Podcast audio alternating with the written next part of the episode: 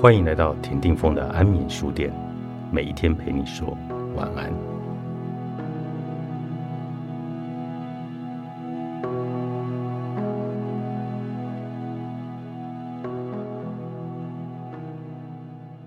在 YouTube 的网红中，有一类可能是很多女孩子会看的，就是化妆教学。大多数的化妆的网红是教人化妆的技巧。但是其中有一种类别，在前几年点击率是非常高的，那就是 before and after，像看魔术表演一样，看这些人如何运用高超的神奇化妆术，把一张其貌不扬的脸，在短短时间内就变成沉鱼落雁般令人惊艳的女神面容。这种号称整形级的化妆术，看了不得不令人叹为观止。对照二十年前的化妆技术，有一个步骤是以前几乎很少使用或者强调，但现在却是基本步骤之一，叫做修容。什么叫做修容？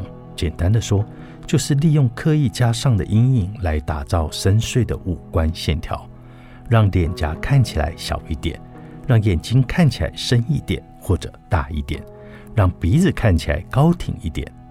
这对于脸部较为扁平的东方人来说，特别具有加分的作用。而这些刻意加上去的阴影，其实颜色及分量都不多，但却可以在整体感上制造微妙的差异，让整张脸瞬间变得更加立体。说穿了，它就像是在一张人脸的画纸上作画一样，无论是素描还是水彩，画家都必须捕捉光线落在物体上的角度。不但要知道明亮处在哪里，也要找到阴影在哪里。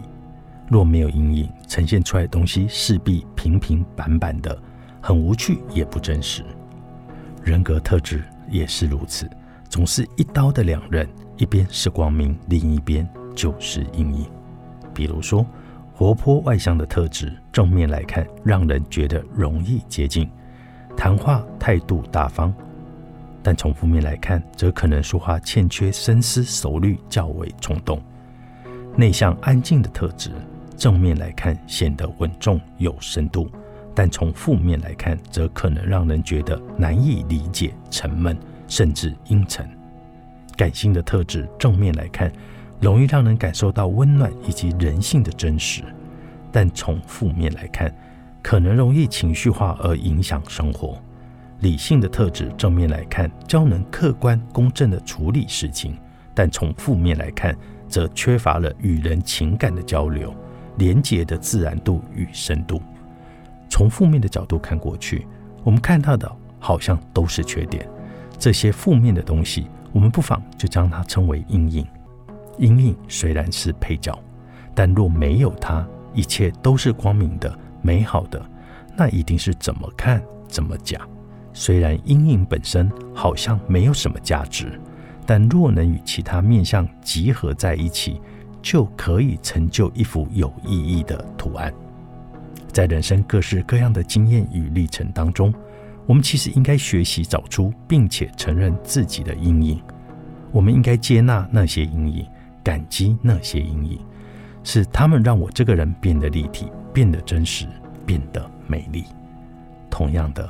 别人身上也是有亮处，也有阴影的。能同时看到别人身上的亮点与阴影，表示我们懂得取角度、切换观点，而非缺乏弹性与包容。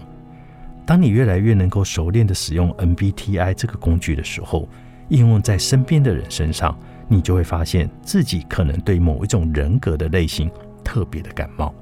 他们身上某一种突出的特质，就像是地雷一样。常常让你觉得受不了，或是很容易来激怒你。在这种时候，千万不要忘了，所有的特质都是一刀两面刃。从某一个角度来看是缺点，但一定也存在另一个角度，可以让它变成优点的。反之亦然。你喜欢欣赏的特质，你所看到的某一个亮点，从别人的角度看，也许就变成了阴影。只是因为你们站在不同的角度，甚至以不同的场景来衡量。若换了一个时空背景，所谓的优点以及缺点也有可能会完全的相反。所以，让我们更立体的来看待自己，看待他人，不只是针对个人，甚至还包括了和自己相异的群体、国家以及文化。真实的认识自己以及他人，最大的价值在于让我们的眼睛变得敏锐，可以同时看到每一个人的亮点与阴影，而不是只单向的拥护某一种特质来批评某一种特质。毕竟，光明与阴影一定是共存的。我为何会这样？作者王凯琳博士，上周出版。